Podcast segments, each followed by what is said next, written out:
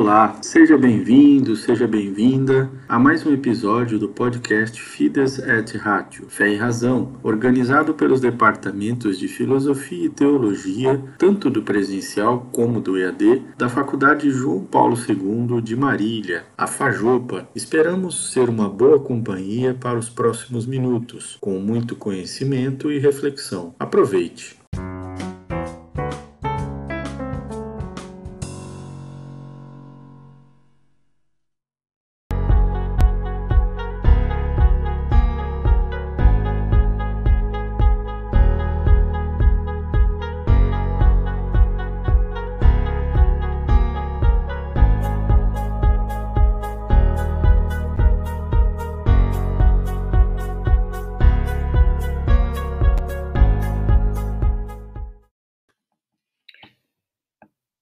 Boa noite a todos e a todas, sejam bem-vindos e bem-vindas a esta noite de reflexão, de estudo, de partilha. Eu sou o Padre Boris Agostinho Neff Ulloa, o diretor da Faculdade de Teologia Nossa Senhora da Assunção, da PUC São Paulo, e tenho a alegria de abrir esta sequência de reflexões, que é uma proposta da direção da Faculdade de Teologia Nossa Senhora da Assunção, da PUC São Paulo, em colaboração e parceria com os seis institutos afiliados eh, de nossa faculdade, espalhados pelo estado de São Paulo. Padre Boris, eu acho que o senhor está com a transmissão ao vivo aberta, uma segunda aba. Se o senhor puder fechar ela, está dando eco. Deve estar tá numa janela. Em colaboração e parceria com os seis institutos afiliados nossa. Tudo bem, padre, eu já cancelei. Tá? Alô?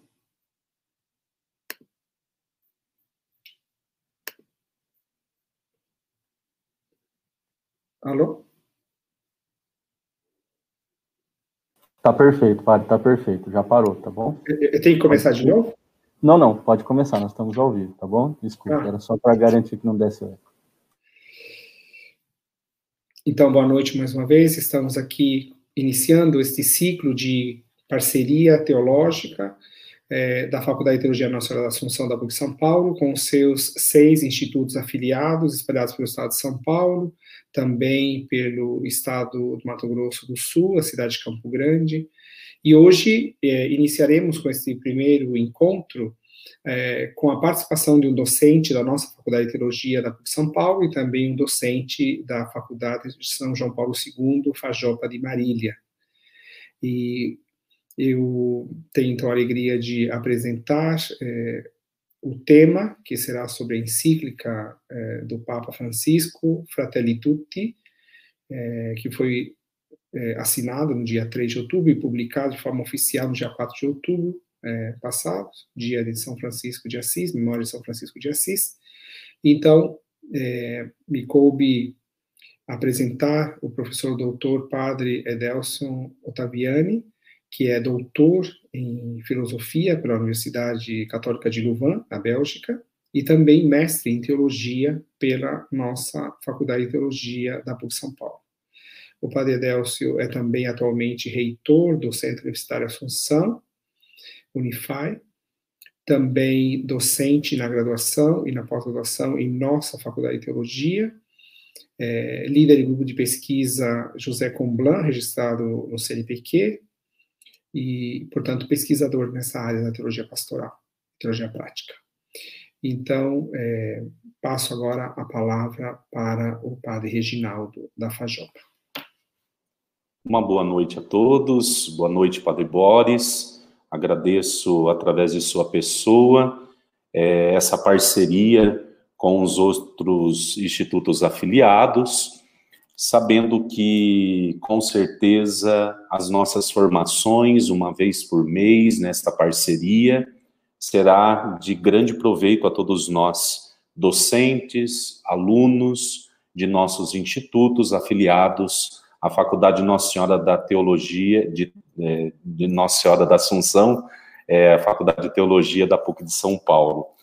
É, o tema hoje é muito pertinente, Fratelli Tutti, a nova encíclica é, do Papa Francisco, E logo no número 1, um, o primeiro número, é, o Papa cita São Francisco de Assis, dirigindo-se a seus irmãos e irmãs, e eu achei muito bonito ali a expressão que o Papa usa, o convite para que nós tenhamos uma forma de vida com o sabor do Evangelho.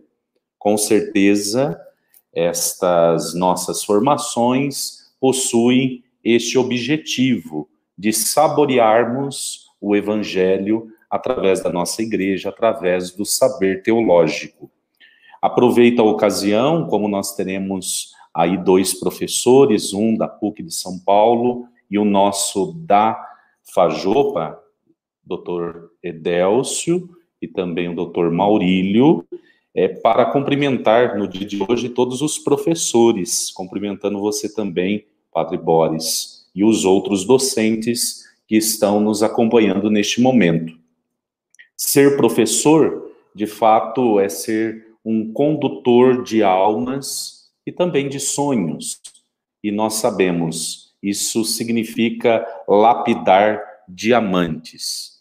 Então, neste momento, é, eu também dirijo as palavras do nosso diretor da Fajopa, que escreveu aqui, dizendo: agradeço, com alegria acolhemos o Padre Boris, diretor da Faculdade de Teologia da PUC, Padre Edelcio Serafim, é, vice-coordenador da pós-graduação em Teologia da PUC, e acolhemos com alegria também o padre Maurílio Alves Rodrigues, professor de teologia da FAJOP. Então, nosso muito obrigado também ao padre Orion pela sua participação. Neste momento, então, apresento, na sequência, depois do padre Edélcio, nós teremos o padre Maurílio, que vai fazer também a sua exposição sobre o mesmo tema. Padre Maurílio Alves Rodrigues possui graduação em filosofia pela Faculdade Salesiana de Filosofia, Ciências e Letras, graduação em Teologia pela Pontifícia Universidade Católica de Campinas, mestrado em História pela Universidade Estadual Paulista Júlio de Mesquita Filho, mestrado em Teologia pela Universidade Católica de Louvain e doutorado em Ciências Religiosas pela Sorbonne, Atualmente é professor titular em nossa Faculdade João Paulo II em Marília. Atualmente é professor é, e dá ênfase na sua pesquisa, nos seus estudos em história, história da Igreja moderna, contemporânea, atuando principalmente nos seguintes temas: catolicismo, comunidade, ecumenismo, Brasil e leigos. Então, neste momento, com alegria, iniciando a nossa webinar, passo a palavra ao padre Edélcio.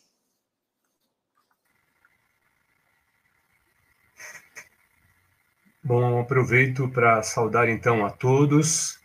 Em primeiro lugar, o meu amigo e irmão Padre Boris, que é o diretor da Faculdade de Teologia da PUC São Paulo, Uh, também o diretor da Faculdade João Paulo II, a FAJOPA, o padre Orion. Saúdo também o coordenador do curso de Teologia, o padre Reginaldo. E ao meu companheiro de, de mesa, o padre Maurílio, professor Maurílio. Uh, combinamos um pouco a forma de uh, estabelecermos esse diálogo, essa mesa redonda, uh, de tal forma que eu farei uma apresentação geral da encíclica, abordando particularmente os temas dos sete primeiros capítulos e mais a, a introdução, sendo que o Padre Maurílio vai trabalhar um pouco mais as fontes né, utilizadas pelo Papa Francisco e também uma grande ênfase no capítulo oitavo. Como o tempo é curto, eu me ative à preparação de um pequeno texto que vai ajudar um pouco a percorrer esse itinerário de uma forma mais objetiva, sem grandes divagações.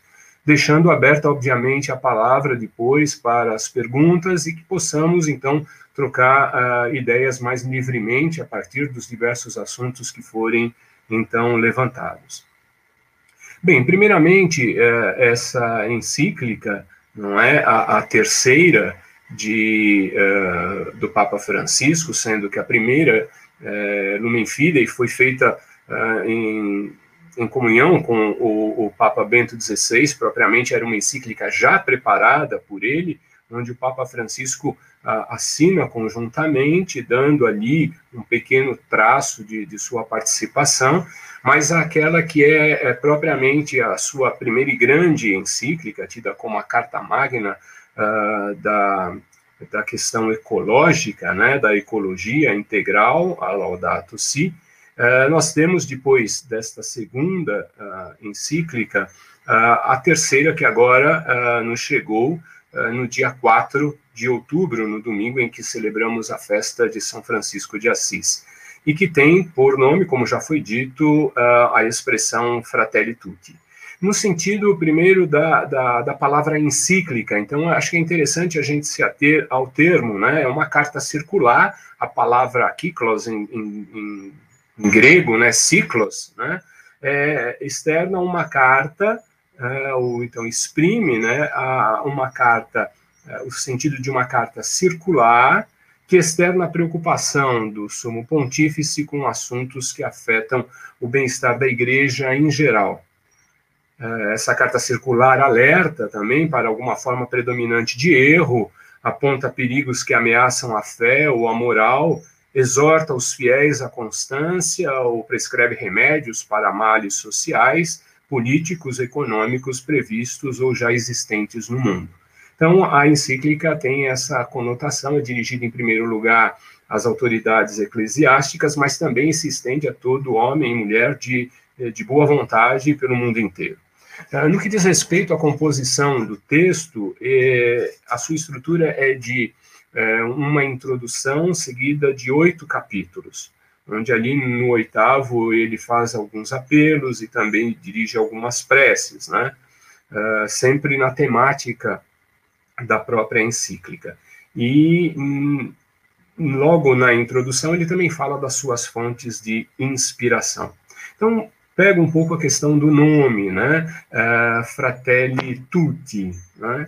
Uh, ele se reporta a São Francisco, obviamente, como foi dito, e nesse sentido, se a Laudato Si também se reportava ao cântico das criaturas do Santo de Assis, Fratelli Tutti se reporta a uma das admoestações realizada por ele e dirigida aos seus irmãos e irmãs de fraternidade, no intuito de lhes convidar a uma forma de vida alimentada pelo Evangelho, como foi dito pelo Padre Reginaldo, a sabor de Evangelho, e como o próprio texto diz, né, como um, um modo de ser, uma forma de vida que serve como boa nova também a todos os povos e raças.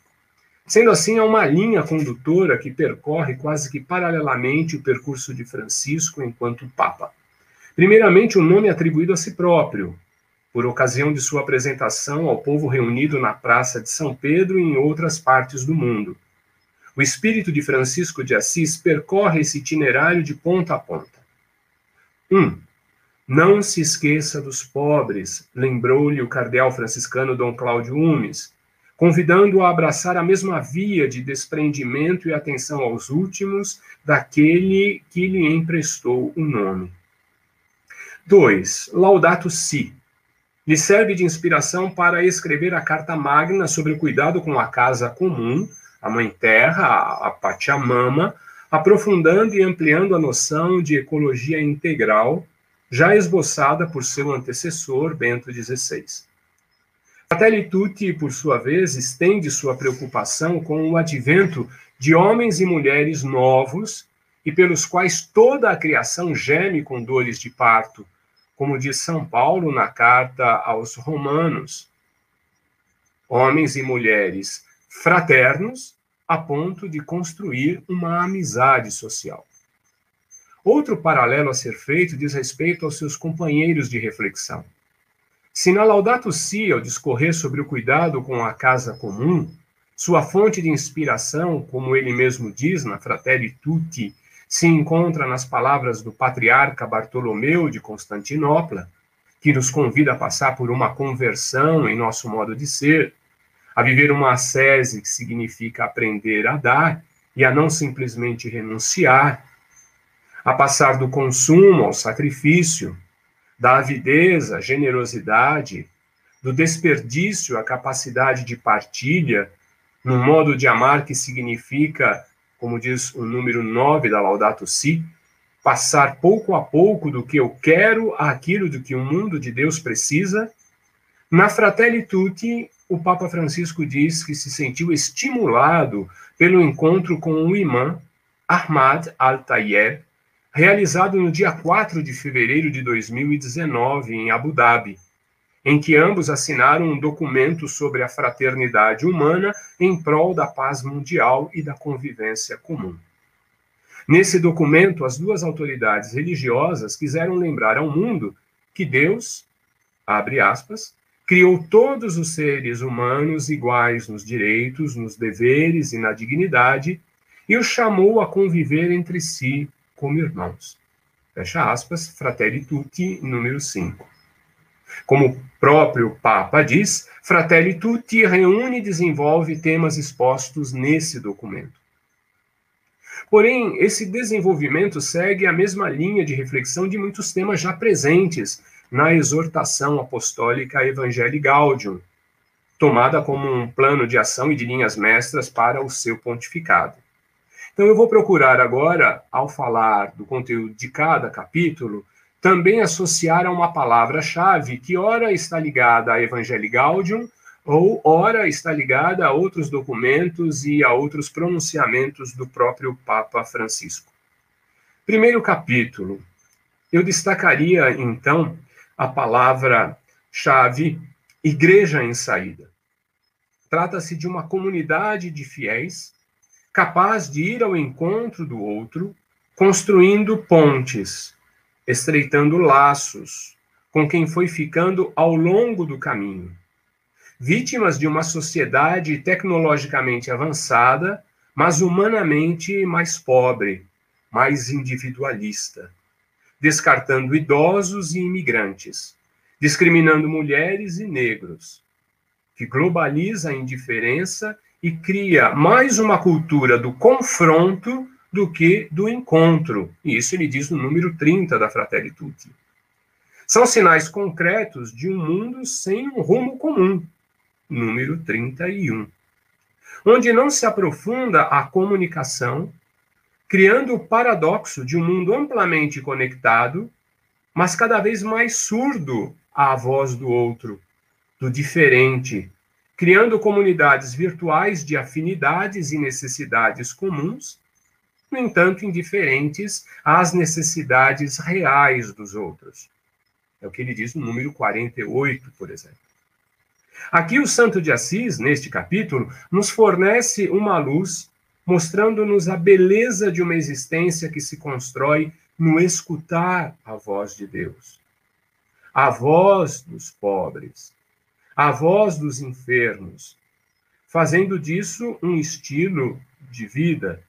E, nesse sentido, toda associação muito forte a Francisco de Assis, que se apresenta como uma luz, como um raio de esperança não só para os seres humanos, mas como diz São Paulo na carta aos Romanos, como foi dito ah, no capítulo 8, versículos 19 e 22, como uma esperança para a criação inteira que geme com dores de parto por seres humanos assim. A onça pintada geme. Os jacarés e os tuiuius gemem.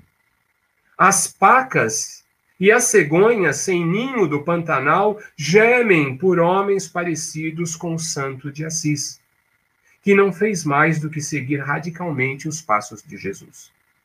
Esse, então, seria mais ou menos o teor, né, pegando alguns pontos, obviamente muito mais amplo, uh, uh, é o conteúdo deste capítulo, mas eu salientaria isso ligado à palavra-chave igreja em saída.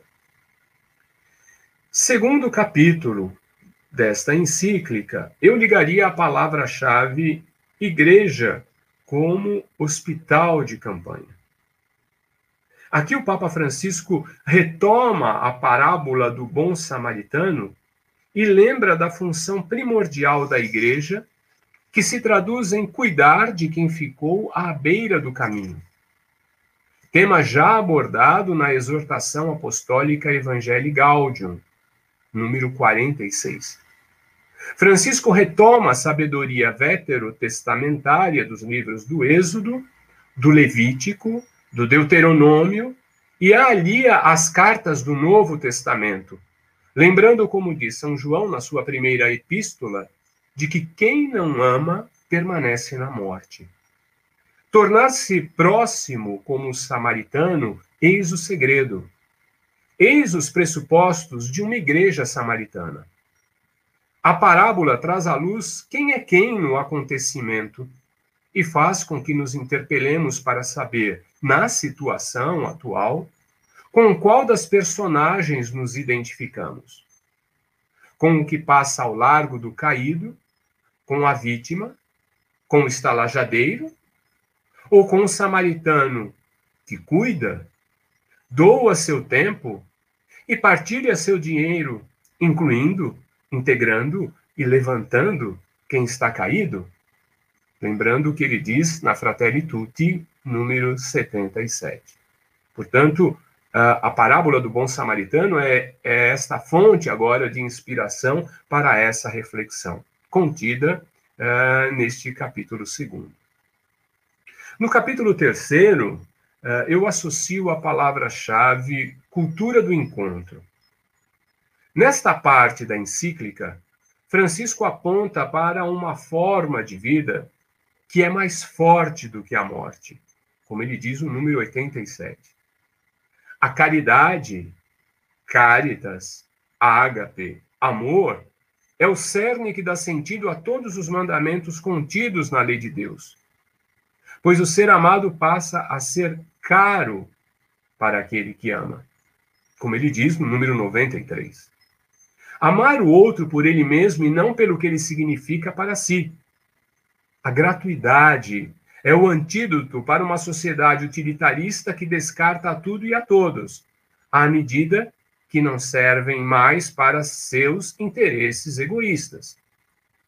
O Papa apela para o amor universal que deseja o bem para todos, até mesmo para quem é diferente de mim, por exemplo, ou mesmo o que não pensa como eu. Em última instância, até mesmo para aquele que é meu inimigo. É preciso superar o mundo dos sócios, diz o Papa, e criar um mundo de irmãos. Aqui nos aproximamos do cerne da encíclica, que é a proposta da fraternidade e a amizade social. No mundo em que o outro é meu adversário, numa competição desenfreada pelo primeiro lugar, pelo ter mais, pelo ascender ao posto que me promete materialmente mais, ainda que espiritualmente eu siga sendo cada vez menos. É o tempo, este tempo, do capital humano, que coloca sob a responsabilidade de cada um a razão de seu sucesso ou de seu próprio fracasso. Isso o Papa não diz explicitamente, mas dá para a gente perceber isso nas entrelinhas. Pois nesta sociedade dos sócios, se desconsidera, não é, que na linha competitiva, as condições sociais de partida foram desiguais. Na sociedade neoliberal, de uma razão neoliberal, cada um tem que ser empresário de si mesmo. Colocando, então, toda a responsabilidade pelo sucesso ou fracasso de si em si próprio. É, portanto, neste tempo, ou este tempo, o tempo do desmantelamento da responsabilidade social do Estado. Trata-se da última cartada da razão neoliberal, o sujeito, como eu disse, empresário de si mesmo. É preciso, segundo o Papa, reverter, revolucionar essa lógica, repropondo a promoção do bem moral, da integridade da pessoa, da solidariedade da função social da propriedade e da subsidiariedade. O Papa retoma os princípios caros à doutrina social da Igreja, sobre os quais se baseia a ideia do estado de bem-estar social, welfare state. Ideia combatida até o último fio de cabelo pela razão neoliberal quer dizer a destruição do estado de bem-estar social. E a gente lembra, então, uh, de Margaret Thatcher, uh, em 1979, dizendo, uh, quando assumiu o posto de primeira-ministra da Inglaterra, chega do Estado cuidar da pessoa desde quando ela nasce até quando ela morre. Menos Estado. E no ano seguinte, Ronald Reagan, ao assumir a presidência dos Estados Unidos, vai dizer o mal é o Estado. Ora, Francisco, então, repropõe os princípios da doutrina social justamente para rebater esta lógica.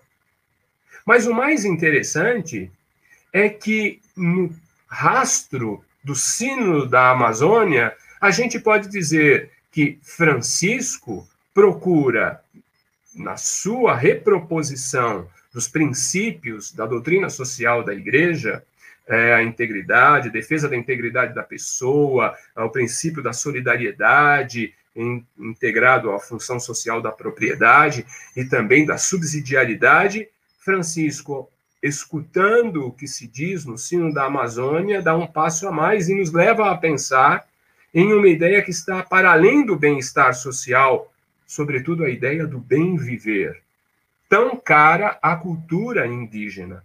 Então, acho que com o sino da Amazônia e com esse aporte da cultura indígena, Francisco nos ajuda a pensar no ir para além. Isso não está dito na Fratelli Tutti, mas podemos assumir isso com o sino da Amazônia dizendo: não basta somente um mundo de bem-estar social, onde a gente se cerca de uma materialidade, de utensílios domésticos muito próprio da sociedade tecnológica, mas esquecemos a nossa harmonia com a criação. E aí sim se une a palavra do, do uh, patriarca Bartolomeu de Constantinopla, dizendo é, é preciso agora passar a, a, do estado do consumir ao estado de se desprender, né? ao de partilhar. Então, é nos cercar de uma harmonia maior com a criação e também no respeito ao ambiente que nos cerca. Quarto capítulo. Esse capítulo eu associo à igreja missionária fomentando uma estrutura social poliédrica. Nesta parte da encíclica, Francisco retoma o sentido eclesiológico já esboçado na Evangelii Gaudium, lá no número 236 da Evangelho Gaudium, cujo modelo poliédrico mantém, como ele diz, a confluência de todas as partes que nele mantém sua originalidade. Ele próprio, descendente italiano em terras argentinas, sabe que os imigrantes, com sua diversidade cultural, não devem ser vistos como ameaça, mas como enriquecimento para a vida de quem os recebe. E são esses imigrantes que o Papa Francisco nos exorta a acolher, a proteger, a promover e a integrar. Lá no número 129, reverberando já toda a temática que ele apresentou uh, na mensagem ao Dia uh, Mundial do uh, Migrante e dos Refugiados Políticos, né? onde ele propõe um plano né, baseado nesses quatro verbos: acolher, proteger, promover e integrar. Isso foi feito em é, apresentado em 2018. E talvez aí nos lembrando do credo judaico. Lembra-se de que teus pais, lembra-te, né? De que teus pais foram arameus errantes na terra do Egito. No número 136 da encíclica, Francisco alude ao que ele e o grande imã Ahmad al-Tayeb lembraram por ocasião da assinatura do documento de Abu Dhabi. E aí eu cito. Cito o documento que reverbera a voz dos dois. O relacionamento entre Ocidente e Oriente é uma necessidade mútua e indiscutível, que não pode ser comutada nem trascurada para que ambos se possam enriquecer mutuamente com a civilização do outro através da troca e do diálogo das culturas. Fecha aspas. Na sequência, o Papa Francisco alarga o modelo eclesiológico poliédrico para além das fronteiras eclesiásticas e eclesiais, dizendo, abre aspas, o universal não deve ser o domínio homogêneo, uniforme e padronizado de uma única forma cultural imperante, que perderá as cores do poliedro e ficará enfadonha. Fecha aspas. Número 144. A busca pelo bem comum não pode ser a destruição das bases democráticas em nome de uma unidade abstrata que impõe um modelo universal ao comum, anulando as diferenças. E, nesse sentido, o desprezo pelas culturas indígenas do atual governo é gritante, né? porque impõe a cultura branca como sendo a cultura que deve ser adotada de forma hegemônica por todo o Brasil. E a gente lembra muito bem os pronunciamentos uh, do antigo, né, do ex-ministro da Educação, Weintraub, né, que falava que é um absurdo né, uh, falar de uh, povos indígenas. Há um único povo, o brasileiro, e na cabeça dele, um único povo é o do branco, né, do homem de classe média, patriarcal, enfim, com todos uh, os traços que ele já esboçou muitas vezes em seus pronunciamentos. Quinto capítulo, uh, a questão de uma política melhor. Vejam como as coisas se confluem, né? Uh, o Papa vai gradativamente chamando aquilo que é importante e que complementa elementos que ele já trabalhou da ecologia integral uh, na Laudato Si. É preciso agora que homens e mulheres ocupem o seu papel de sujeitos de uma nova política, de uma política com P maiúsculo, e não essa política menor, que utiliza-se da mentira, que utiliza-se das mídias sociais para fazer passar discursos que carecem de respaldo científico e que carecem de verdade. Esta é a parte mais original da encíclica, no meu ver, e que soma sua importância aos elementos do capítulo 4, ao retomar o sentido da palavra povo, Francisco procura nos esclarecer a respeito do perigo do populismo, diferenciando do que é propriamente popular. A palavra povo e seu derivado popular mostra os vínculos sociais e culturais existentes em uma determinada população. Os verdadeiros líderes carismáticos sabem identificar esses elementos, diz o Papa, e os congregam na busca pelo bem comum, diferentemente dos líderes populistas que se utilizam e ludibriam as massas e as colocam a serviço de seus interesses pessoais. Poderíamos dizer que no Brasil, o plano de assistência durante a pandemia é um exemplo disso, dado seu estatuto que implanta ações emergenciais, mas como diz o Papa, que não, mas que não suprem a injustiça social. Francisco aponta para o valor do trabalho e os limites dos valores das visões liberais nesse capítulo. Apela para a necessidade de organizações mundiais eficazes que auxiliem no combate à evasão de divisas e à corrupção. Retoma o princípio da subsidiariedade e alude à necessidade de liberar a política do poder onipresente da razão econômica e da eficiência tecnocrática, que é uma característica da nossa época. A política está submetida aos humores do mercado. O mercado está nervoso, então temos que dirigir a política é, para aquilo que agrada ao mercado. Ele acaba sendo a fonte de veracidade. Ele é que vai dizer o que é certo, o que é errado. Então, a figura do político, praticamente, daquele estadista que pensa no bem comum e que coloca até mesmo a economia em função do bem comum, ela é invertida. Agora, os políticos vivem em função dos interesses econômicos. Essa é uma é, é, é modificação, eu diria, perversa né, do sistema vigente. Né? Uh, e aí, caminhando mais para uh, o fim, né, para dar agora a palavra depois ao, ao, ao padre uh, Maurílio. O Papa Francisco finaliza esse capítulo apontando para o amor eficaz, que em última instância é o amor político. Ele diz isso nos números 183 a 189.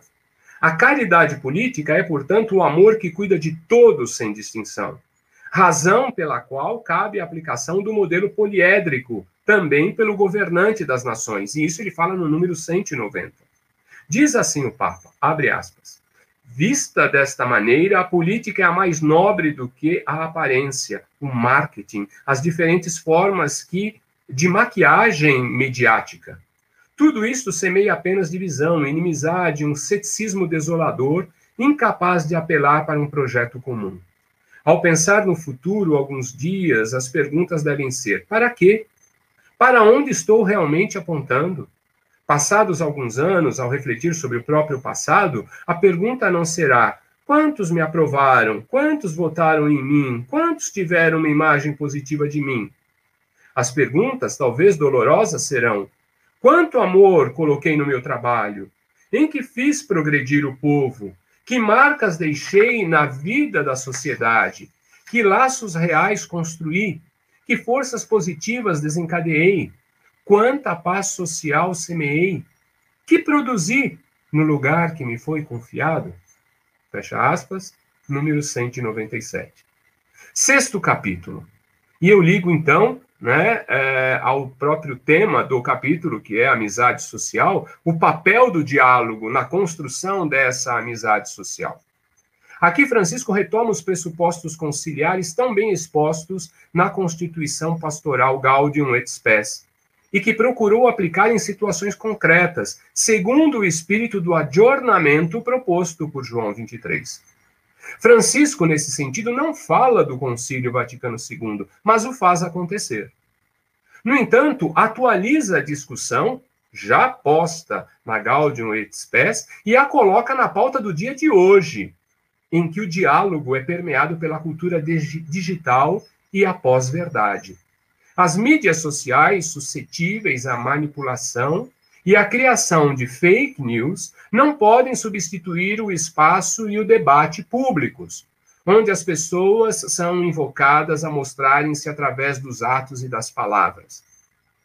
Vivemos o paradoxo de estarmos mais próximos virtualmente de quem está do outro lado da Terra e, ao mesmo tempo, distantes de quem está ao nosso lado, no trabalho, na família ou na própria comunidade eclesial.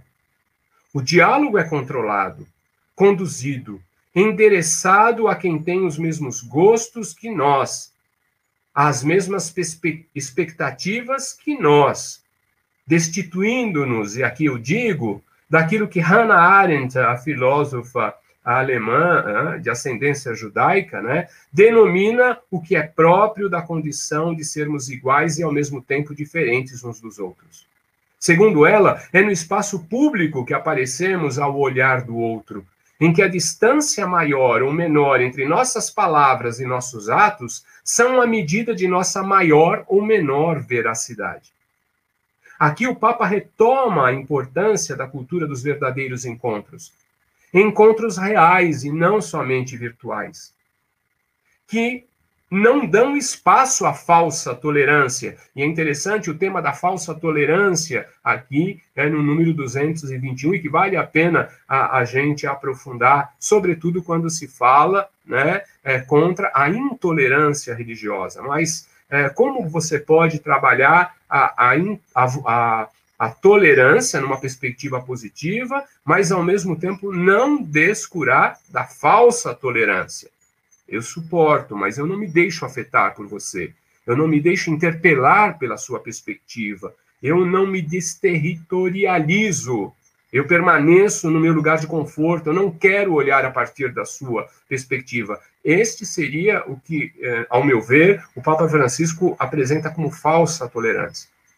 E que, justamente, não dão espaço, não dá espaço, essa falsa tolerância, a diversidade cultural, por exemplo, dos povos indígenas, como ele faz notar no número 220.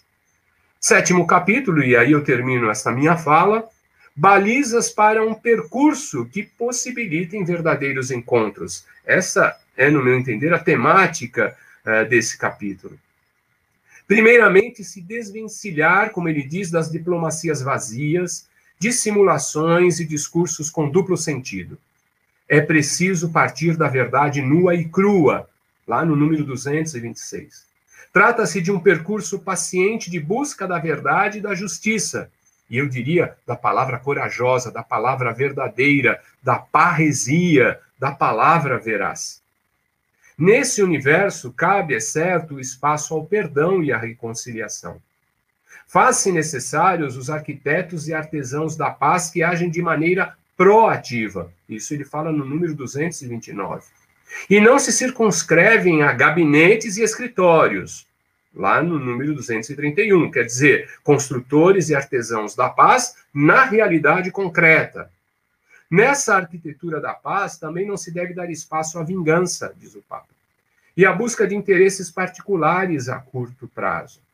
Como ele mesmo diz no número 233, abre aspas, a paz não é apenas ausência de guerra, mas o empenho incansável especialmente daqueles que ocupamos uh, um cargo de maior responsabilidade, de reconhecer, uh, perdão, daqueles que ocupam um cargo de responsabilidade, de reconhecer, garantir e reconstruir concretamente a dignidade, tantas vezes esquecida ou ignorada, de irmãos nossos, para que possam sentir-se os principais protagonistas do destino da própria nação. Nesse sentido, a encíclica toca em temas já trabalhados na Laudato Si, como desenvolvimento humano integral, por exemplo, reverberando os ecos da Populorium Progresso de Paulo VI. Nesse sentido, parece que pouco progredimos desde então, desde que Paulo VI promulgou uh, essa encíclica em 1967.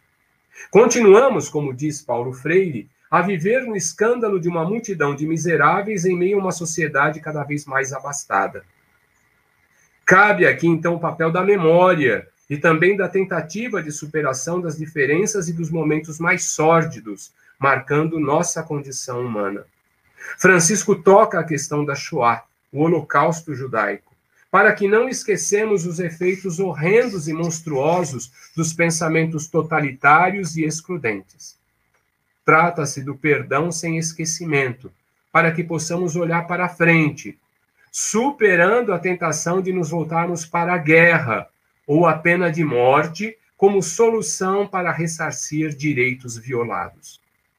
E é aqui que se abre o espaço ao ecumenismo e ao diálogo entre as diferentes religiões, que o padre Maurílio vai nos ajudar a aprofundar e é a razão de ser do capítulo oitavo. Obrigado.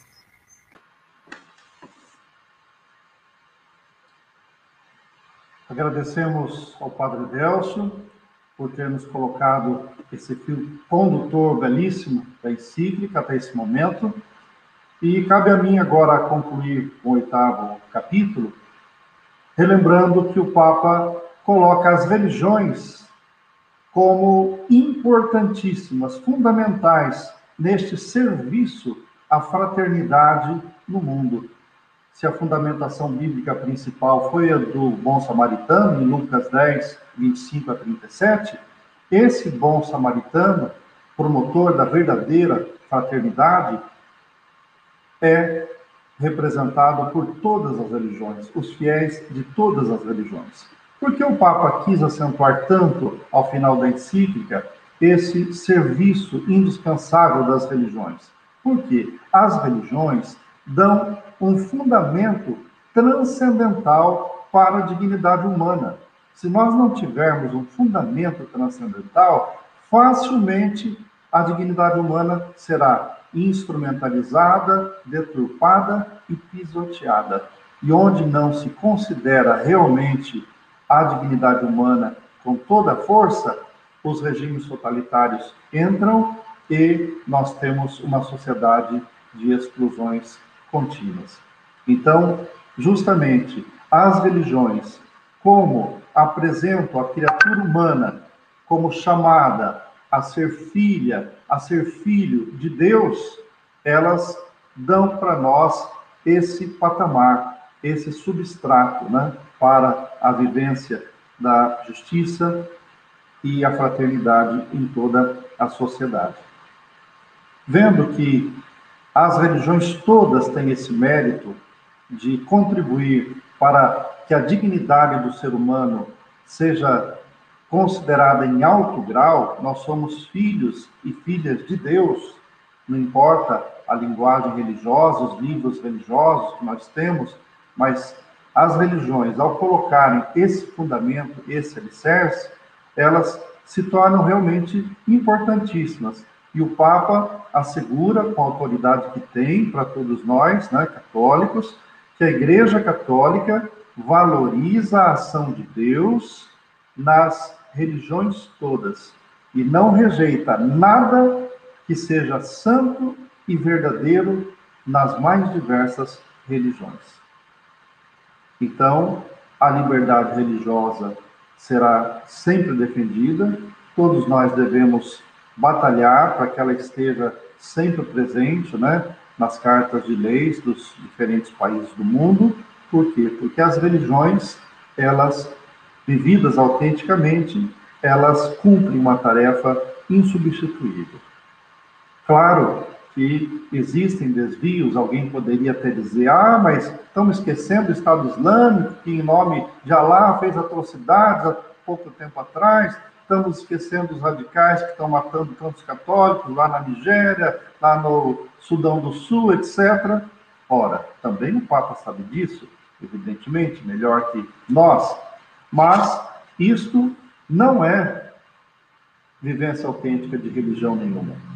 Então, nós sabemos muito bem que a violência, o, terror, o terrorismo religioso, que infelizmente ainda acontece, não é parte de um culto sincero e humilde a Deus, pois se leva à discriminação, se leva ao ódio, se leva à violência, não vem de Deus. E é certamente uma deturpação dos fundamentos daquela determinada religião.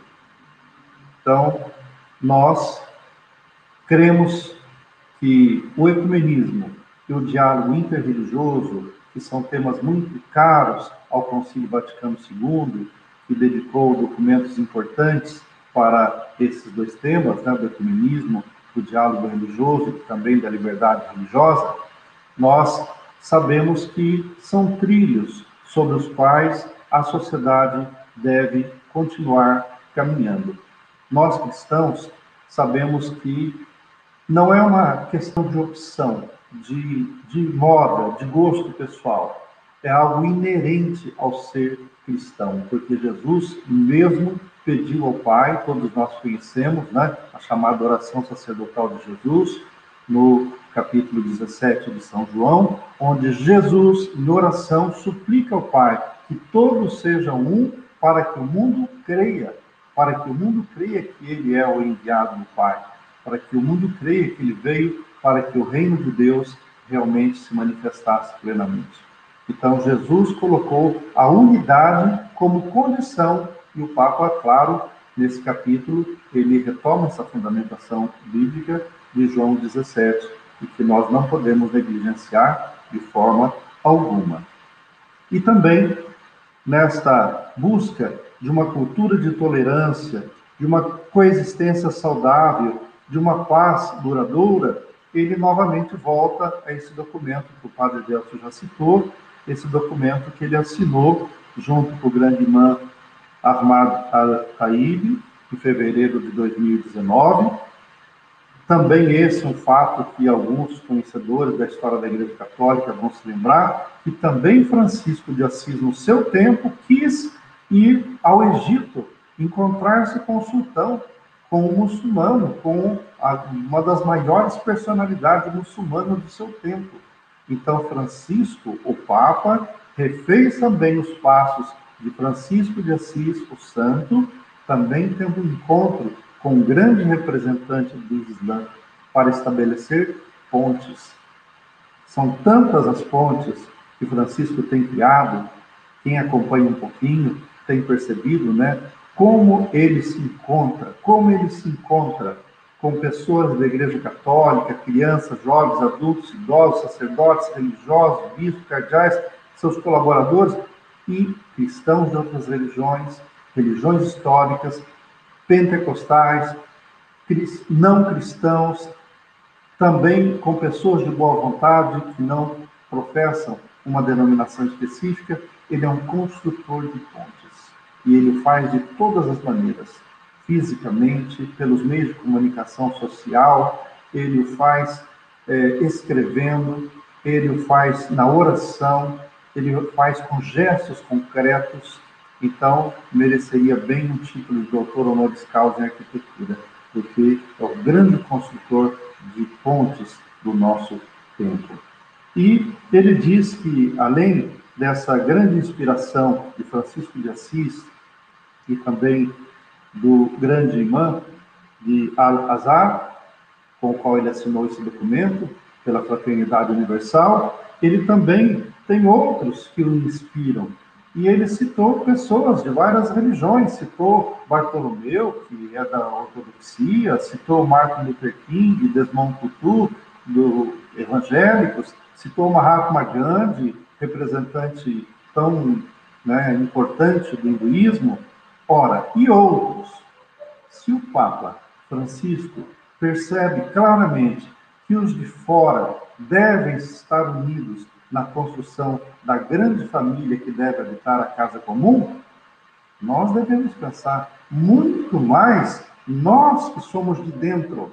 Se os de fora ele considera irmãos que devem estar unidos como família, e nós? E nós que somos da igreja, das mais diversas vocações, dos mais diversos ministérios, será que nós estamos conscientes desta obrigação moral que nós temos de viver no diálogo, de viver no respeito mútuo, de viver a fraternidade verdadeira, sendo que o Papa diz que ele quer e está tentando o mais possível viver isso com os de fora da igreja? Então, nós, os de dentro da igreja, devemos refletir seriamente, até fazer um exame de consciência a esse respeito. E ele não está aqui trabalhando uma utopia irrealizável. E ele, ao partir de Francisco de Assis, no início da encíclica, e ao concluir com Charles de Foucault, ele mostra pessoas concretas que desencadearam um estilo de vida concreto que cativou muitas outras pessoas e que foi uma experiência de vida. Não foi só um livro bonito, não foi só uma prece que é cantada, mundo afora, não. Estilo de vida, estilo de vida que provocou muita gente a rever suas posições. Então, a proposta do Papa Francisco também é uma mudança de uma opção fundamental e de um novo estilo de vida. Gostaria também de acentuar que, pelas fontes e pelas citações do documento, parece-me que Fratelli Tutti assume um caráter de legado do pontificado do Papa Francisco. Ele, de uma certa forma, retoma as suas falas mais de 100 vezes. 100 vezes cita falas em locuções, em catequeses, em homilias, audiências, 100 vezes. Os seus documentos principais, as suas encíclicas, 50 vezes ele cita. A declaração conjunta com o grande irmã, 10 vezes. Ou seja, quase 200 vezes ele retoma aquilo que nos anos do seu pontificado ele falou, ele apelou, ele testemunhou. Então, realmente, essa abrangência da encíclica Fratelli Tutti, quase que poderíamos dizer que aponta nessa direção, que é um legado realmente do seu pontificado. Não algo tipo voluntarismo do Papa Francisco, da pessoa dele. Toda essa fundamentação, Padre Delfo, em outros capítulos, já elencou bem, mas uma fundamentação bíblica consistente.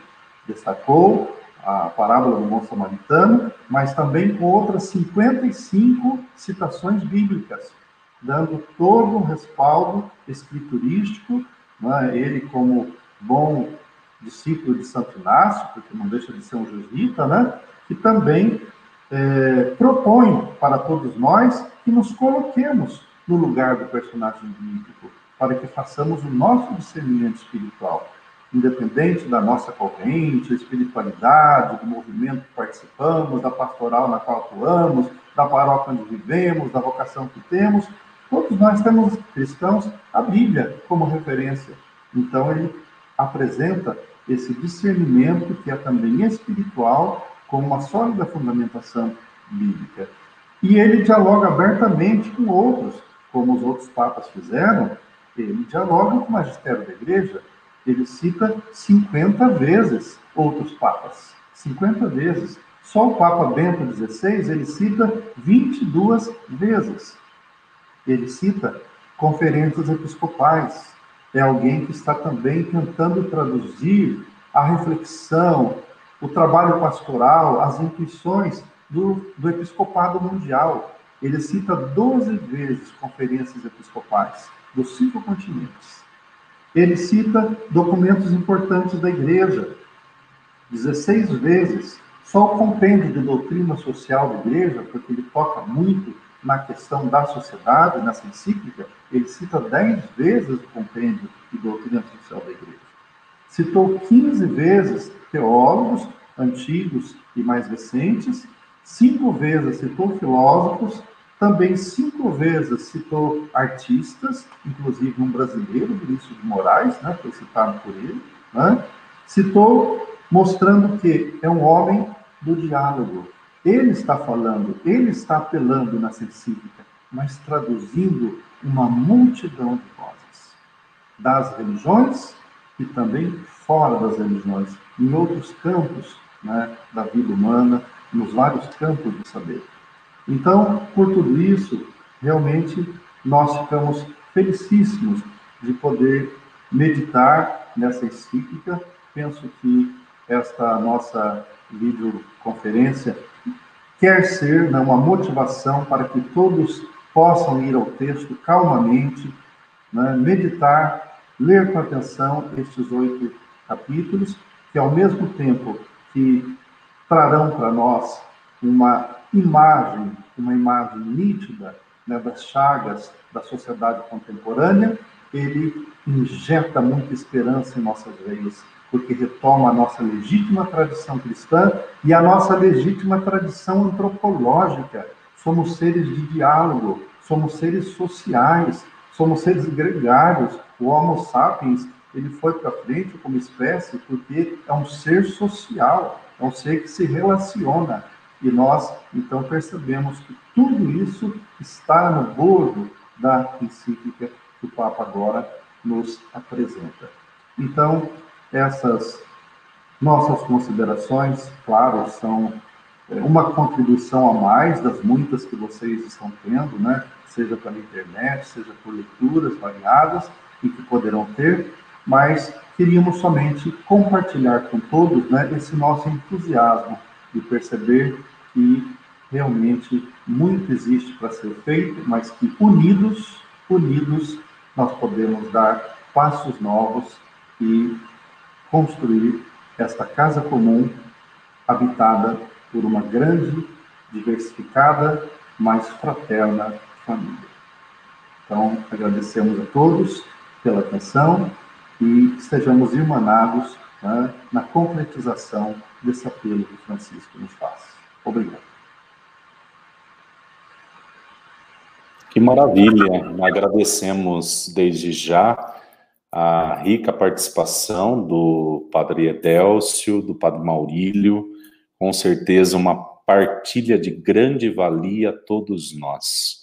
E quem está participando conosco aí através dos comentários, pode, pode neste momento, colocar aí a sua questão, direcionando, seja ao Padre Délcio, seja ao Padre Maurílio, lembrando também que nós receberemos aqui nos comentários é, o lugar, o link próprio para recebermos depois o nosso certificado digital de participação nesta webinar. Padre Boris. É, falando para. É, eu gostaria de fazer uma pergunta sobre a questão da política, que uma das coisas que mais me, me chamou a atenção, claro, a encíclica é belíssima, agradeço os dois professores que trabalharam aspectos importantíssimos que mas uma coisa que me chamou muito a atenção nesse quando eu li é a questão da política. É, o Papa insiste que a via para a solução dos problemas é um diálogo sem reservas e a questão da política a serviço do bem comum, a serviço da dignidade humana, a serviço da solução dos conflitos. E, infelizmente, não só no Brasil, mas em praticamente no mundo todo, a política está em descrédito, né? Os políticos estão em descrédito. Eu não sei se os dois professores, aí partilhando um pouco, né, é, esse, esse, esse pensamento tão positivo do Papa Francisco em relação à questão do lugar que a política ocupa na sociedade e ocupa na, no estabelecimento de relações civilizadas é, dos diversos grupos que, que compõem a sociedade. Então, não sei se ficou clara a minha pergunta, mas eu acho que é, é, algo que a gente precisaria muito aprofundar no Brasil, porque a gente está com uma desqualificação total é, da ação política. Né? E, acho que muita gente, inclusive alguns cristãos, que acham que, que é possível é, estabelecer aí uma sociedade que tenha valores cristãos por, por uma via que não seja via política, a democracia.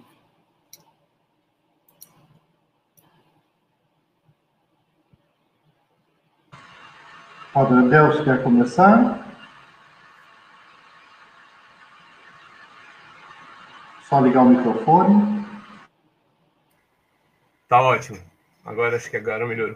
Bom, agradeço então ter passado a palavra, uh, Maurílio, a mim.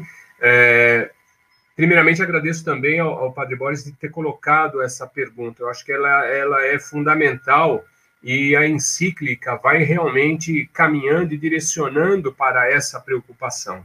Se a gente se remeter à palavra poli, política, é, ela tem a sua razão de ser em polis, e na polis tem a ágora, o espaço público das grandes discussões, e como eu disse, né, Hannah Arendt foi um, uma grande especialista em trabalhar essa dimensão da filosofia política, buscando as raízes mesmo do sentido político entre os gregos.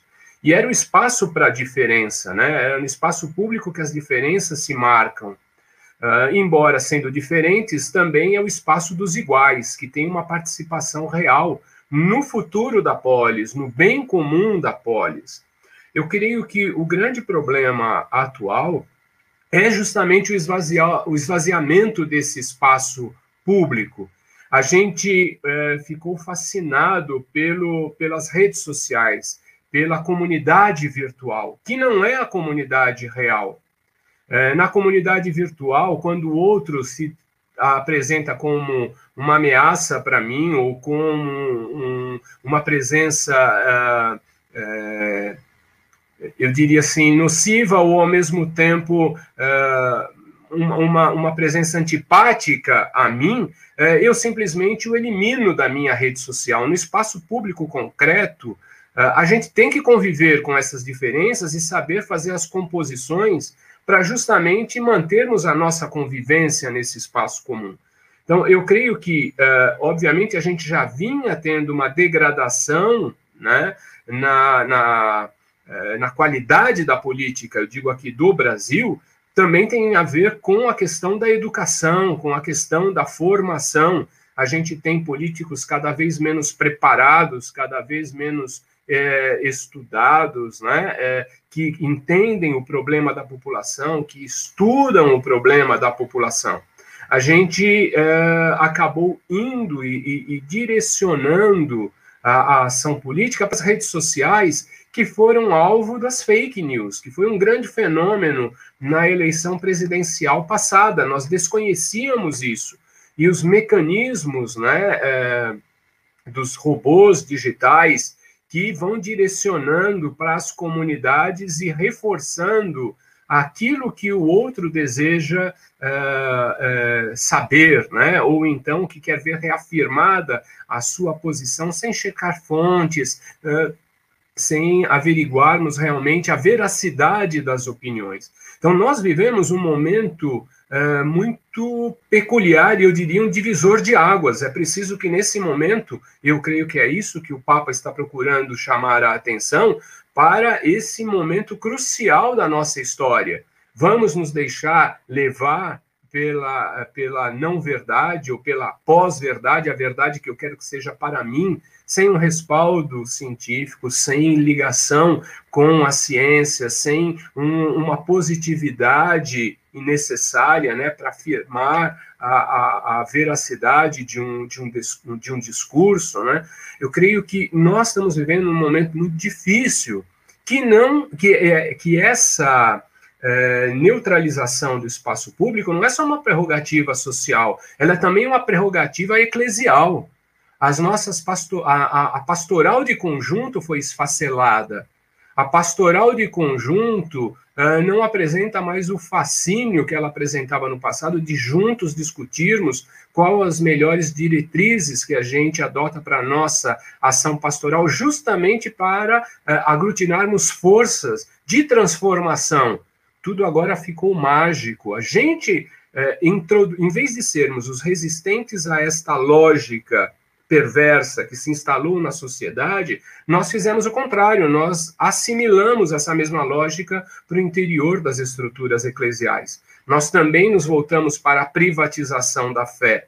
A nossa relação agora para a transformação social é mágica. Eu apelo agora na minha oração a Deus para que ele transforme de uma forma mágica a minha realidade social. É um campo também muito forte, sobretudo entre os evangélicos, da teologia da prosperidade, né? E, e, que reforça essa teologia da retribuição, mas que se volta contra o próprio sujeito que reza dessa forma, porque ele será o culpado se ele conseguiu ou não sair desse, dessa situação, não agora porque ele foi um fracassado no empreendedorismo dele mesmo, mas é porque a sua fé não é forte o bastante para ele poder sair dessa situação. Quer dizer, é, o discurso religioso está reforçando ao invés de resistir a essa lógica.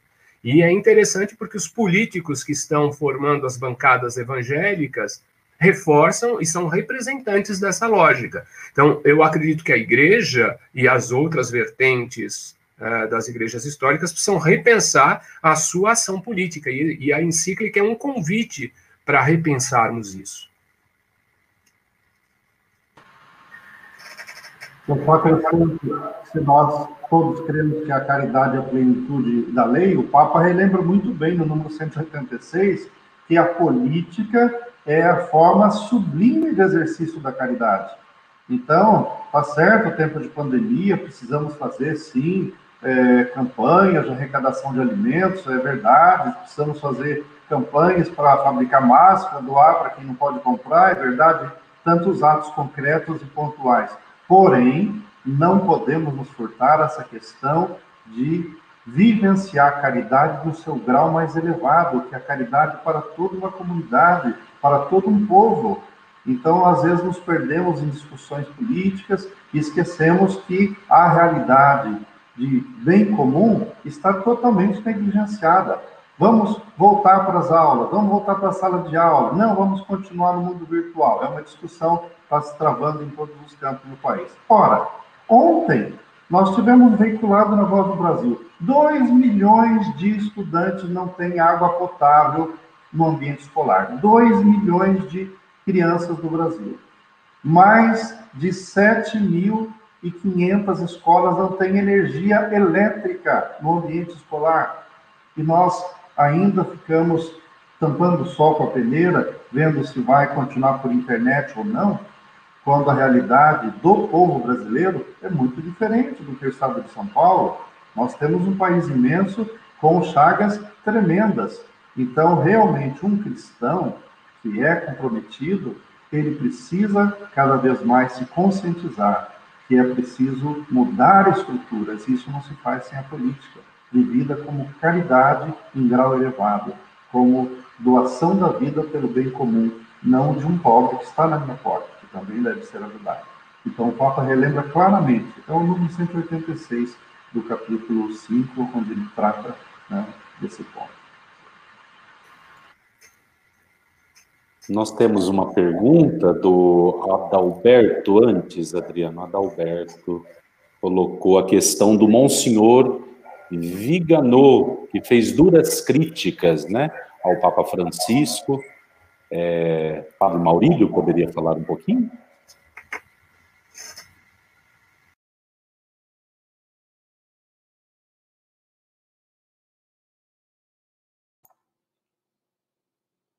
Acredito que o seu microfone está desligado, Padre Maurílio. Desculpe. Quando eu dizia que a carta do Papa nos chama um exame de consciência, nos chama um exame de consciência, nós de todas as vocações e de todos os ministérios da igreja.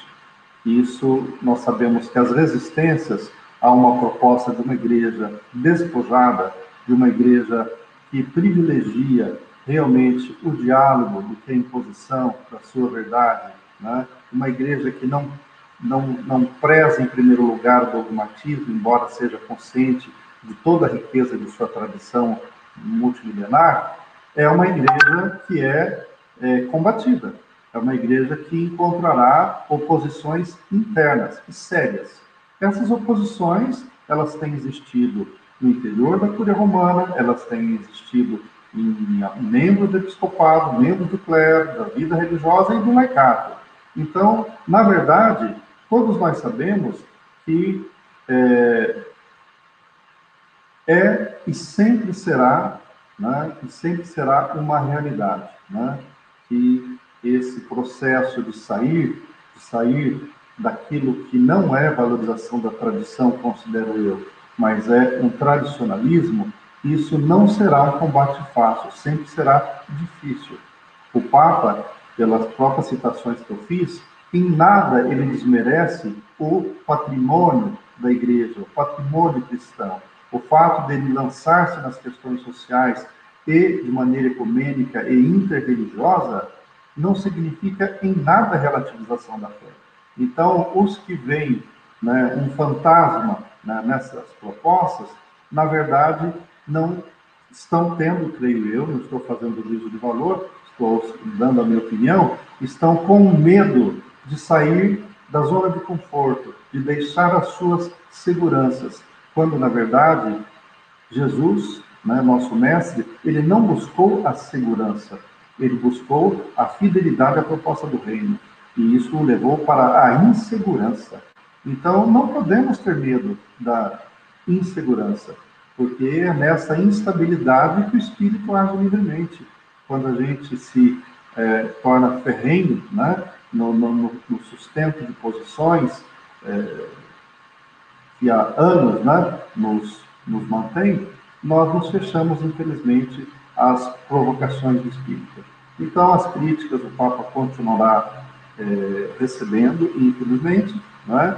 mas eu penso que nós que aqui estamos devemos ir ao texto, ler com atenção o texto, ver a fundamentação do texto, e nós vamos perceber que as duras críticas, não só essa citada, temos já, abra a internet para ver as críticas da cíclica, temos de gente da igreja, temos de economistas, temos de políticos, temos de, enfim. Porém, é o preço que se paga por ter uma posição clara, uma posição que não é ofensiva a ninguém, mas que procura fidelidade à proposta do reino. Tá? Então, eu creio que nós não devemos nos assustar com esse tipo de é, crítica, porque é, é natural que toda posição profética ela encontre resistência. Perfeito. O Vinícius de Souza, uma pergunta ao senhor Padre Edelcio. Na interpretação da encíclica, a tolerância fraterna necessita do sincretismo cultural e fluidez doutrinária ou o ardor do amor cristão seria suficiente para produzir o respeito mútuo? Bom, no tema da, da tolerância, né, que ele trabalha na encíclica, ele também contrapõe a falsa tolerância, como eu disse para vocês.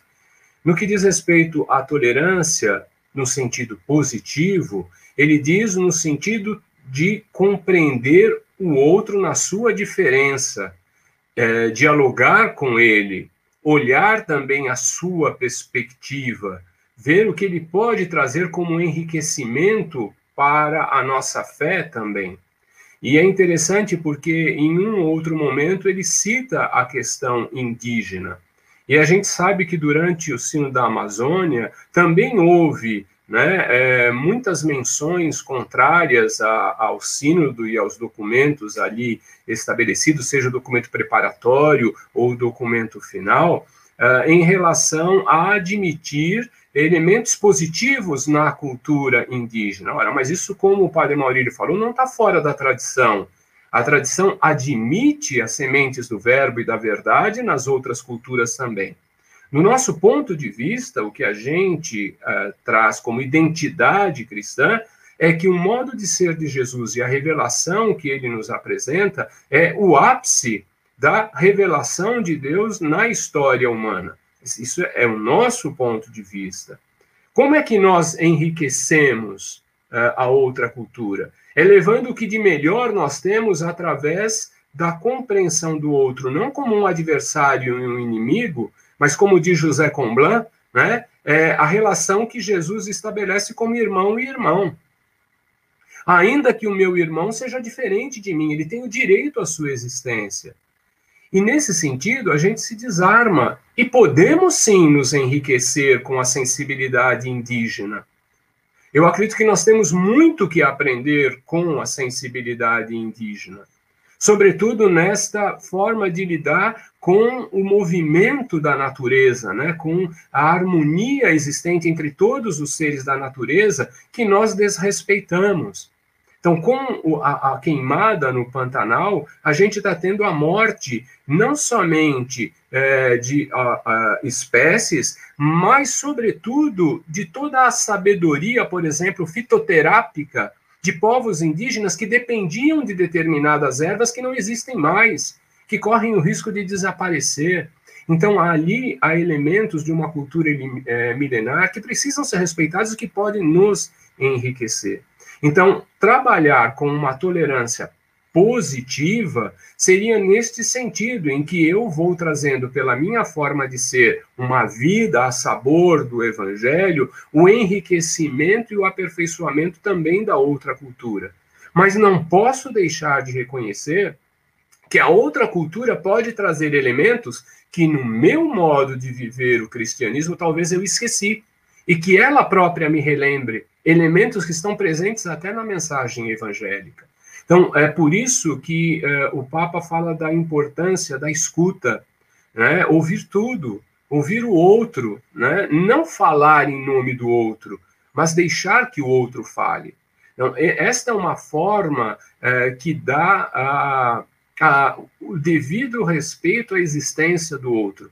E o que Jesus fez, é, segundo até mesmo na interpretação de Comblan, por exemplo, que é o estudioso que eu trabalho, é o teólogo que eu trabalho, ele diz Jesus dá até a, a, a possibilidade do inimigo existir. Ele não quer acabar com o inimigo. O que ele quer é ajudar o inimigo a perceber a riqueza da sua mensagem e que ela traz também vida em abundância para ele, embora ele não o saiba. Então, eu creio que, neste sentido, a gente é, não precisa temer pela nossa identidade.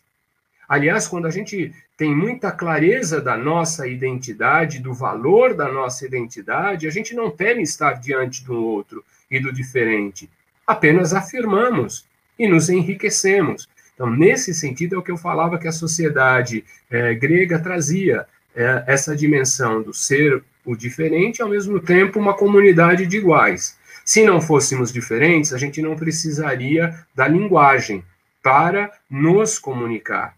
Né? É, então, nós necessitamos da linguagem. E se não fôssemos, de certa forma, igual, nós não nos comunicaríamos também, porque seríamos incapazes de entender o outro. Então, há este, é, é este paradoxo, mas que no fundo é harmonioso para compreender o valor da escuta, do diálogo com o outro, para que a gente possa todos, né, é, nos enriquecermos com as tradições religiosas mútuas, mas que possamos chegar à profundidade daquilo que é o centro da mensagem evangélica, a vivência do amor. Mas do amor no seu sentido mais pleno, que abarca também as relações políticas. Aliás, como o Maurílio também apresentou, é o ápice da, uh, de uma vida baseada na caridade e no amor mútuo, porque pensa no bem uh, comum, pensa no todo, pensa não somente no meu próximo humano, mas também pensa em toda a criação. Ok, temos mais uma pergunta, pergunta do Valdinei Ferreira. Para o Padre Delcio, e depois, na sequência, nós temos outra pergunta que vai ser direcionada ao Padre Maurílio. Então, Padre Delcio hoje parte da religião cristã, inclusive católicos, está a favor do poder que oprime o povo, assim como na época da colonização. Eu não sei se eu entendi bem a pergunta, mas é, eu creio que há uma tendência, e essa tendência não é prerrogativa uh, do catolicismo nem do cristianismo, às vezes está presente em outras religiões, que é o de alienar ao outro aquilo que cabe a mim. Então, toda a dimensão da alienação religiosa está muito presente nas críticas que os grandes pensadores fizeram em relação à religião. Que sentido? Quando eu deixo de tomar aquilo que é prerrogativa minha de participação, é, de posicionamento, para juntos alcançarmos o bem comum, e alieno, quer dizer, eu jogo nas mãos do outro, porque em latim alienum é o outro. É ele que sabe o que é melhor, é ele que vai nos conduzir para um caminho melhor. Ora, eu creio que é, Jesus ele resistiu a isto também tentaram colocá-lo neste papel. E Jesus não quis alienação dos seus discípulos. Ele recusou ser chamado de Messias em determinado momento. Né? E, e penso que é nesse sentido para voltar a cada um a sua responsabilidade como ator político e como um cristão portador da mensagem evangélica. Eu não posso alienar, colocar nas mãos do outro a construção da parte do reino que cabe a mim. É óbvio que nós precisamos de bons líderes que congregam, que unem, isso é, é, importante dentro de uma sociedade. Mas é preciso saber que ninguém exerce o poder sozinho, ele passa por nós. E se nós nos abstemos do exercício deste poder que passa por nós, a gente está colocando nas mãos do outro. E se eu estou ciente da fidelidade ao Evangelho, por que eu vou colocar nas mãos do outro aquilo que eu sei que é responsabilidade minha e que eu procuro fazer da melhor maneira? Não de que seja perfeito. Por isso, a necessidade também de colocarmos em comum as nossas faltas, do perdão e da reconciliação, em relação à qual o Papa também cita em determinados momentos. Se não houver o perdão, a gente não caminha. A gente não, não recomeça do zero né, para olhar para frente. A gente vai ficar muito preso uh, olhando somente para trás. Mas olhar para frente não quer dizer esquecer também o que ficou na história. Por isso que ele trabalha com as duas dimensões, também a dimensão do esquecimento. Eu não sei se eu consegui responder à questão, né, porque ela, é, é, ela apresenta várias ramificações, mas eu penso que essa questão interna da igreja e que acaba também caindo uh, na, na, no grande comodismo dos leigos, que colocam na mão do padre a direção da comunidade. Não é ele que sabe, é ele que conhece, é ele que dirige. É, sim, ele tem uma responsabilidade como pastor, mas as suas ovelhas, também pelo munus né, do batismo, são chamadas, sim, a serem governantes também a serem profetas, como o Maurílio lembrou, né? a, a serem é, também sacerdotes, oferecendo-se como uma oferenda agradável a Deus por meio de uma existência bela, por meio de uma existência responsável, por meio de uma existência a sabor do Evangelho, como estilo de vida, é, como a própria encíclica nos fala. Isso. O padre Maurílio poderia responder a pergunta da Tatiane. Ela cita a questão do verso que o Papa Francisco cita, o verso do samba de Vinícius de Moraes. É, nós temos tantas citações de santos e santas em nossa tradição, por que, que não citou um santo ou outro, uma vez que este verso enaltece Oxum, então, o Padre Maurílio, que é professor de ecumenismo, diálogo interreligioso, poderia falar um pouquinho sobre isso. É, primeiro, quando nós, brasileiros, já de antemão nós achamos que tudo aquilo que está ligado a religiões de matriz afro é algo negativo ou até demoníaco, eu ousaria dizer que isso, de nossa parte, é uma atitude é, muito equivocada e uma atitude de desconhecimento né, da história do nosso país. Se nós estamos aqui participando dessa videoconferência hoje, se nós estamos aqui é, vivendo a nossa vida, em grande parte é por causa destes praticantes das religiões afro que vieram para cá obrigados à força como escravos e constituíram a grande maioria da população brasileira ao longo de todo o período de colonização. Os brancos eram uma ínfima minoria, os brancos católicos, os negros se tornaram a grande maioria, e foi no suor e no sangue dele que essa terra foi plantada, foi cultivada, que essa terra se tornou um chão onde uma população poderia mais tarde habitar. Gerações e gerações morreram, totalmente desconsideradas em seus direitos básicos por causa do regime de escravidão, que no Brasil, pasmem, durou até 1888 oficialmente e até depois extraoficialmente.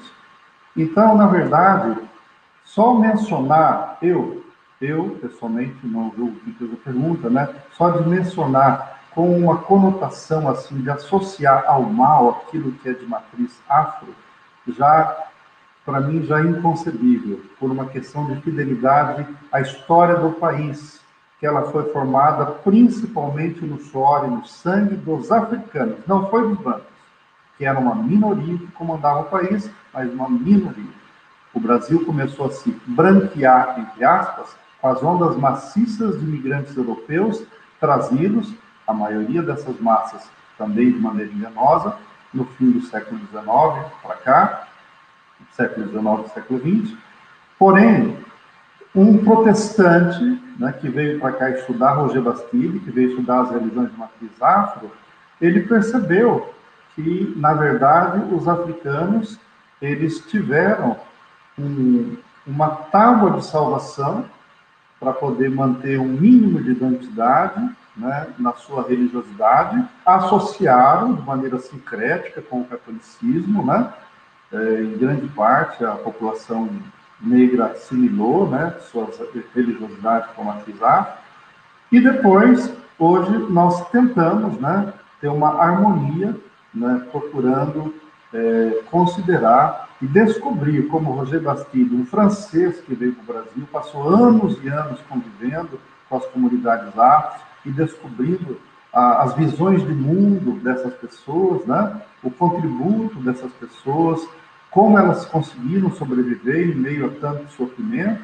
né? e ele escreveu As Religiões Africanas do Brasil, que é um livro que todos deveriam ler para conhecer melhor né? o que um pesquisador, um homem culto, um homem cristão, pôde aprender das religiões africanas no Brasil. Escreveu um livro que é um best-seller da, das nossas universidades do mundo inteiro. Bom, então, com esse preâmbulo, eu já digo que citar Vinícius de Moraes e em um verso de um samba que tem a ver com cultura afro e religiosidade afro, em nada desmerece as palavras do Papa. Por quê? Porque nas religiões afro nós temos uma visão de comunidade superior a qualquer paróquia que se degladia no Brasil. A maioria. Não digo que não tem alguma paróquia exemplar, porque tem algumas por aí, mas esse clima né, de, de pessoas se degradando, julgando e etc., numa, numa comunidade africana, é muito mais raro de encontrar que numa comunidade paroquial brasileira. Né? Quem pôde conviver, a maioria talvez não conheça, mas sabe dizer o que o sentido da comunidade pesa na vida do africano com a religiosidade que eles têm. Né? Muitos hoje são católicos, mas grande parte ainda não é. Né? O sentido que o Padre Delcio já falava da natureza, né? essa concepção da dignidade da natureza, né? é algo fantástico. Né? Os idosos, nós já perdemos essa capacidade de valorizar os idosos como deveriam. Nós, católicos, apostólicos romanos, estamos desvalorizando os idosos. Os africanos, eles têm os velhos em altíssima consideração, do norte ao sul da África. Não estou falando de um bando de radicais aqui e lá que matam todo mundo, mas o povo africano, é? seja católico, seja de religiões afro, tem em altíssima dignidade o idoso, o ancião. Então, eu estou fazendo essa, essas considerações para dizer que nós não podemos diabolizar, diabolizar expressões de matriz afro, porque nós estamos com isso é, desconsiderando a história do nosso país.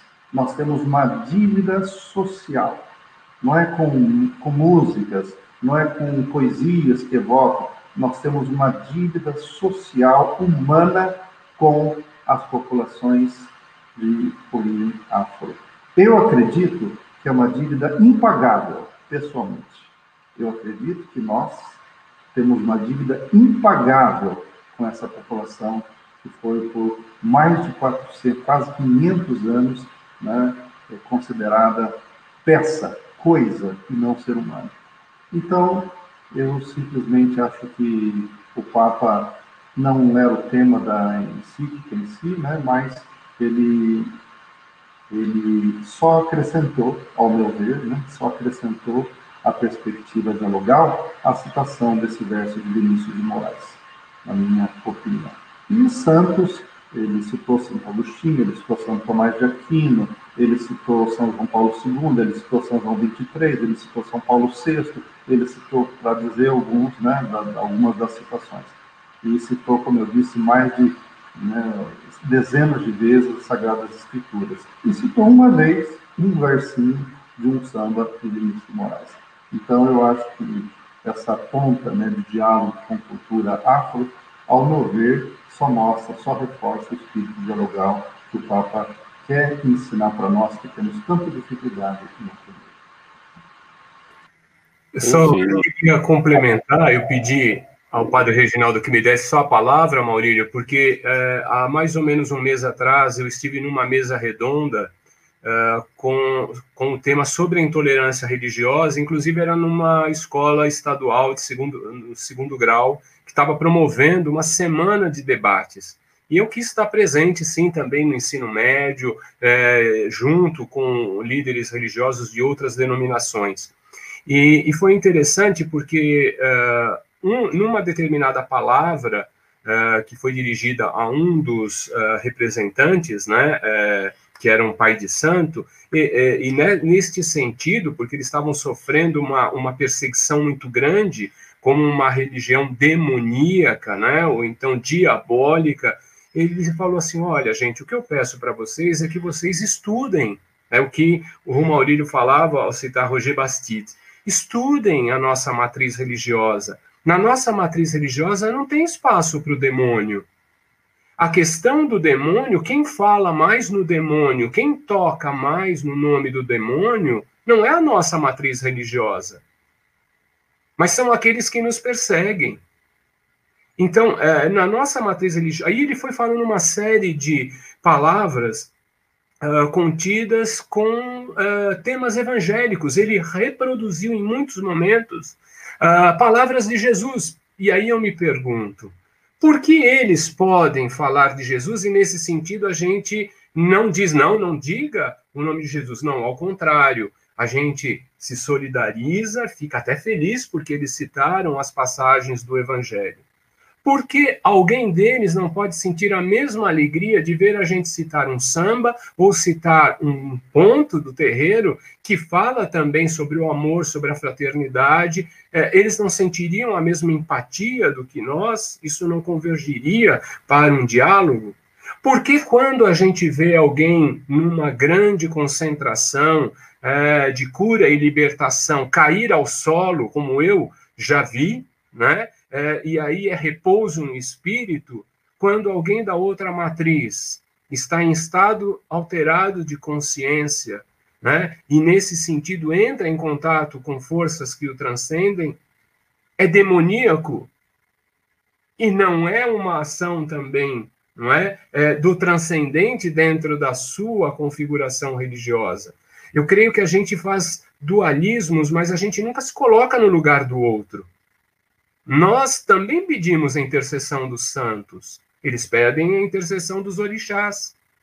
A gente também vai a, a, a uma celebração e também reza e pede a, a, a Santa de Virgens que nos livre das dívidas. A Santa Rita de Cássia, porque é das causas impossíveis. Ora, tem um orixá que é aquele da, né, de, uma, de uma ação benfazeja numa determinada situação ou outro orixá que tem uma determinada relação com uma outra situação dentro do universo, dentro do panteão uh, religioso uh, afro-brasileiro. Uh, então, eu creio que o que o que o Francisco pede é justamente a gente fazer esse deslocamento. Também se colocar na perspectiva. Isso não quer dizer negar a nossa identidade, mas perceber que nós temos coisas muito próximas, com roupagens diferentes. Isso, em vez de ser um empecilho, talvez seja um caminho para um enriquecimento para pensarmos naquilo que é fundamental, que é plantar não a guerra, não a violência, mas uma cultura de paz, como pede o Papa Francisco na Fratelli Tutti. Obrigado. Formidável, nossa. É, eu sei que a hora já está adiantada, nós temos mais perguntas, mais questionamentos, com certeza nós ficaríamos muito mais, mas fica o desejo de quero mais e nós teremos outras oportunidades, como o padre Boris bem disse no início de sua fala, é, esta é a primeira noite da nossa iniciativa com a Faculdade Nossa Senhora da Assunção, PUC de São Paulo, junto com os institutos afiliados é, à Faculdade Nossa Senhora da Assunção. Então, é a primeira noite. Padre Boris, as suas considerações, por gentileza.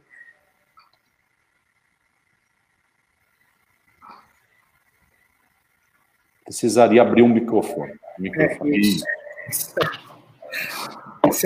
uma das frases que a gente mais ouviu nessa pandemia. Seu microfone está desligado. Bom, eu gostaria de agradecer profundamente, né, profundamente, a Faculdade de Teologia da São João Paulo II de Marília, que colocou a serviço, a disponibilidade, a disposição é, da, desta relação de parceria de todos os institutos afiliados de teologia é, à Faculdade de Teologia Nacional da Assunção da de São Paulo, é, para que nós pudéssemos implementar de fato de forma. Eu acho que foi uma noite brilhante. Eu quero dar os parabéns aos meus colegas docentes, professor Dr. Padre Maurílio, professor Dr. Padre Adelso, obrigado ao Padre Reginaldo, obrigado ao diretor da Faculdade de Teologia João Paulo II de Marília, o professor Dr. Orion, a todos os que nos acompanharam, né? agradeço muito a presença de todos, de todas, quero agradecer aos diretores eu gostaria, assim, de, para que não fique uma coisa no ar, né?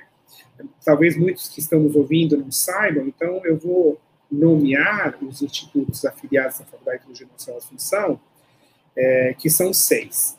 Então, já que nós estamos hoje em parceria com Marília, então, todos sabem, né? É, Faculdade João Paulo II, que é da província eclesiástica de Butucatu, que tem o seu, o seu é, seu domicílio na Diocese de Marília, na cidade de Marília. Então, esse é um dos institutos afiliados à Assunção, e com, que confere títulos canônicos reconhecidos pela Santa Sé, pela Congregação para a Educação Católica, aos estudantes de teologia que cursam a sua teologia em Marília e que, pela afiliação à nossa faculdade, recebem os títulos canônicos de teologia, bacharel em teologia. E depois nós temos é, o Centro de Estudos Arquidiocesanos de Ribeirão Preto, que é o chamado CEARP, né? também aí o, o vice-diretor está presente, o padre Sírio, né, acompanhou essa live, fez alguns comentários também. Então, é, a Arquidiocese de Ribeirão Preto, com seu centro arquidiocesano de teologia, é também um dos nossos institutos afiliados. E a gente agradece a presença não só da direção, de alguns professores, mas de todos os estudantes que estão presentes. Depois, também, é, o Instituto de Teologia da Arquidiocese de Sorocaba, é, também São João Paulo II, o padre Williams está presente aí, o diretor, e talvez alguns outros estudantes, é, depois, a Faculdade de Teologia de Campinas, que é a Faculdade de Teologia da Pontifícia Universidade Católica de Campinas. É, também, então, é o, seria o nosso quarto instituto afiliado. Depois nós temos é, o, Faculdade de Filosofia e Teologia de Paulo VI, Paulo VI, São Paulo VI, de Mogi das Cruzes, é, cujo diretor é o professor Dr. Cláudio Francisco. Depois nós temos ainda a, o Instituto João Paulo II da Arquidiocese de Campo Grande, Mato Grosso do Sul, e, que completaria então esse quadro dos seis institutos afiliados. Então, Marília, Campo Grande, Mato Grosso do Sul, Mogi das Cruzes, Ribeirão Preto, Sorocaba e Campinas. São seis é, atualmente institutos. Então, nós é, ficamos muito felizes. É, essa noite é a primeira de várias. Esperamos que nós vamos trabalhar não só este ano, mas o ano que vem, e vamos poder partilhar muitos temas atuais de teologia e favorecer também o intercâmbio entre os estudantes, entre os docentes e as parcerias das nossas instituições, que têm o objetivo muito claro de é, colocar em prática um dos princípios da Veritatis Gaudium, que é a exortação apostólica do Santo Padre Papa Francisco para as faculdades eclesiásticas que são as nossas, as nossas sete instituições são eclesiásticas, reconhecidas pela educação católica, da Santa Sé. Então, um dos princípios do documento, do poema da Veritatis Gaudium, que é esse documento que rege todas as faculdades eclesiásticas católicas, é justamente estabelecer redes de intercâmbio acadêmico, de pesquisa, de grupos de pesquisa, é, de eventos acadêmicos, né? Então, para cumprir e, a, e colocar em prática esta, este critério estabelecido pelo Santo Padre Papa Francisco na Veritatis Gaudium, nós então decidimos colocar é, em movimento esta ação de parceria é, formando redes, né, que é o quarto princípio da Veritatis Gaudium. Então, é, eu agradeço muito aos seis diretores que acolheram esta e que construímos juntos e temos um longo caminho, um longo percurso. Obrigado mais uma vez ao Padre Adelson, uma vez ao Padre Maurílio e a todos os que estão presentes. Eu fico por aqui, dou a palavra final para o Padre Reginaldo. Obrigado mais uma vez aos docentes que partilharam o seu conhecimento e óbvio que o tema poderia ser alongado muito mais. Obrigado. Com certeza ficou o gostinho de quero mais e muitos comentando justamente isso, este interesse e a valorização é, deste diálogo, é, desta troca de experiências, o saber de fato enriquecedor do Padre Edélcio, do Padre Maurílio, o nosso muito obrigado. Faço minhas as palavras do, do Padre Boris nesse momento, mas agradecendo também ao Padre Boris, que sempre se preocupa conosco, institutos afiliados, dando toda atenção, tem um zelo assim exemplar a todos nós que sempre estamos aí solicitando uma coisa ou outra, dando trabalho para ele, coitado. Mas ele sempre muito atencioso a todos nós. Quero agradecer ao Adriano Matilha, que não só nesta transmissão, nesta live, mas também nos outros momentos vai nos auxiliar ele que é o nosso técnico em informática pela Faculdade João Paulo II. Novamente lembro aos participantes que antes de encerrarmos a live, quem tem interesse no seu certificado precisa fazer a inscrição no link que já aparece novamente nos comentários. Então, solicite antes do encerramento da nossa live. Passo a palavra ao Padre Delcio, na sequência ao Padre Maurílio, para as considerações finais. O meu muito obrigado.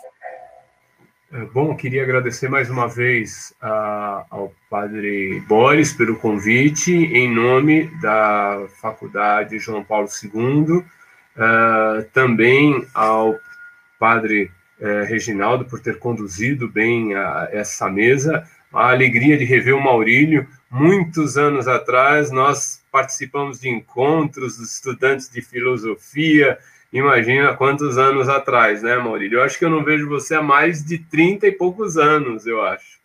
Né? É, então, é, foi uma grande alegria, embora estudemos, é, tivemos estudado na, na, na, mesma universidade, a gente não foi contemporâneo né, é, desse período, né, lá na Universidade Católica de Louvain. Mas queria agradecer imensamente essa oportunidade a todos que nos acompanharam, lembrando que é, o Papa Francisco, no meu entender, ele tem sido grande resistente a algo que está incrustado na nossa instituição, que é a incapacidade de conseguir sair da teia em que ela se fechou e muitas vezes sufocando a própria mensagem do Evangelho. Então, eu acho que o Papa Francisco tem essa grande virtude, ele é muito combatido por isso, mas, no meu entender, ele tem essa grande virtude de ele realmente querer abrir o espaço para voltarmos às fontes, como pediu o concílio. Né? Voltar ao mesmo espírito que motivou a mística e o ministério do Cristo Jesus. Como bom jesuíta, ele quer colocar Jesus no centro, né? Então, eu acho que isso para nós é fundamental. Muito obrigado, Maurílio, pela companhia e pela, por essa troca. Fiquei muito feliz.